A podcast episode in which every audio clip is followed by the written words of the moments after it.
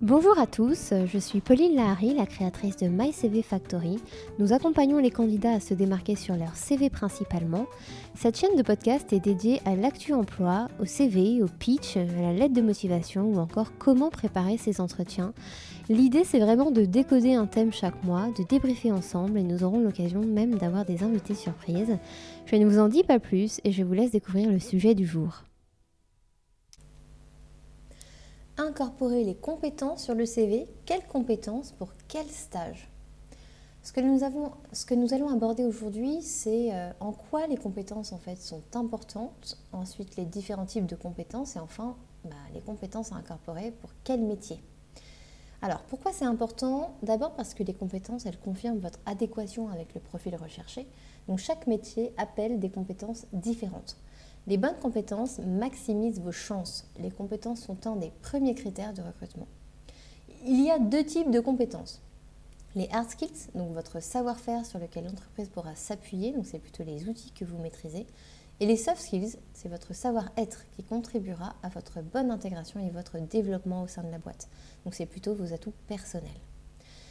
On a dans les hard skills à nouveau une, une différence. On a trois types de hard skills. On a les expertises, les logiciels et les outils, et les langues. Les expertises, en fait, c'est ce qu'on appelle communément les job skills, donc à chaque métier son expertise spécifique.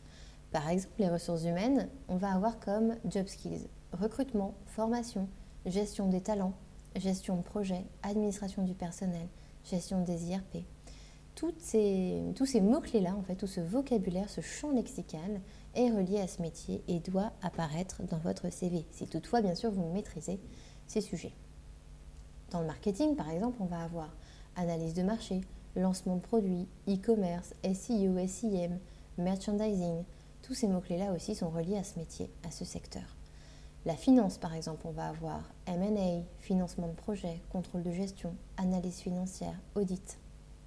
En communication, on aura communication digitale, relations publiques, communication interne, communication de crise, relations presse, dans le commerce, on aura développement de portefeuille, relations clients, business développement, négociation, export.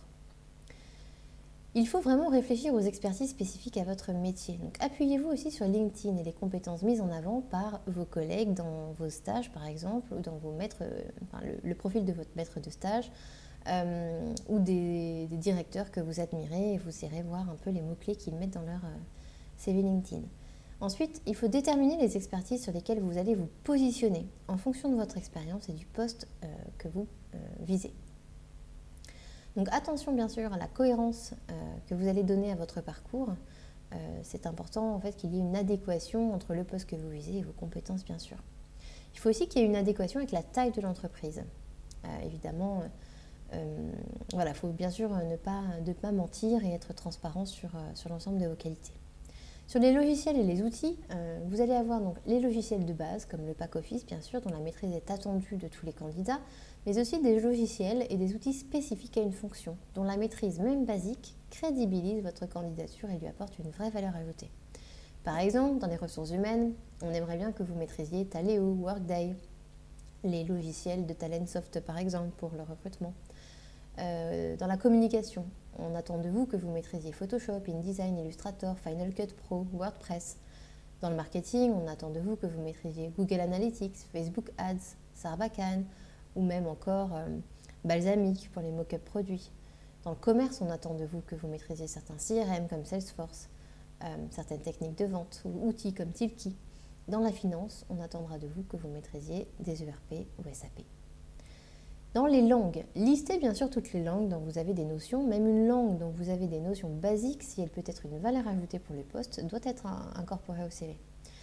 Utilisez un système compréhensible pour qualifier votre niveau, donc pas de mentions floues comme lu, écrit, parlé qui n'apportent vraiment rien, mais favorisez vraiment euh, des scores au test reconnus comme le TOEIC, le TOEFL pour l'anglais ou le HSK pour le chinois.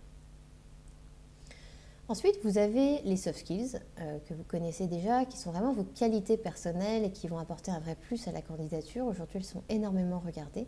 Donc, on a deux types de soft skills. On va avoir tout ce qui est bah, relation aux autres et vos qualités intrinsèques personnelles. N'hésitez pas à regarder aussi sur Internet bah, les, listings de soft skills que l'on peut euh, voir et qui séduisent aujourd'hui euh, les recruteurs. Nous, on les a intégrés dans nos outils de CV. Il va y avoir rigueur, autonomie, dynamisme, esprit d'équipe, motivation, créativité, bon relationnel, passion, réactivité, force de proposition, sens du service, adaptabilité, ponctualité, polyvalence, organisation, curiosité, proactivité, goût du challenge, implication et enthousiasme. Donc n'hésitez pas à en piocher un ou même deux, trois, quatre et à les insérer sur votre CV. À chaque métier, bien sûr, c'est soft skills pertinents. Dans les ressources humaines, on va euh, avoir quelqu'un, euh, en tout cas, on va rechercher un profil qui a les qualités suivantes réactivité, rigueur, responsabilité, confidentialité, discrétion. En marketing, on va plutôt viser quelqu'un qui a la créativité, un esprit d'équipe, une polyvalence, un dynamisme. En finance, organisation, rigueur, autonomie, adaptabilité. Communication, enthousiasme, polyvalence, flexibilité, créativité. Dans le commerce, bon relationnel, dynamisme, esprit d'équipe, motivation, goût de la performance. Réfléchissez vraiment aux caractéristiques en fait de votre métier. Quelles soft skills sont requises? Faites le point en fait sur votre personnalité et vos qualités et quelles soft skills aussi pouvez-vous revendiquer auprès d'un recruteur? En résumé, les bonnes compétences, c'est celles qui vont être adaptées à votre stage et qui vont être en cohérence avec ce qui est attendu. Les hard skills, c'est celles qui vont être en fait votre expertise, les logiciels et les langues, et les soft skills, vraiment tout ce qui est relation aux autres et qualités personnelles. Voilà, à vous de jouer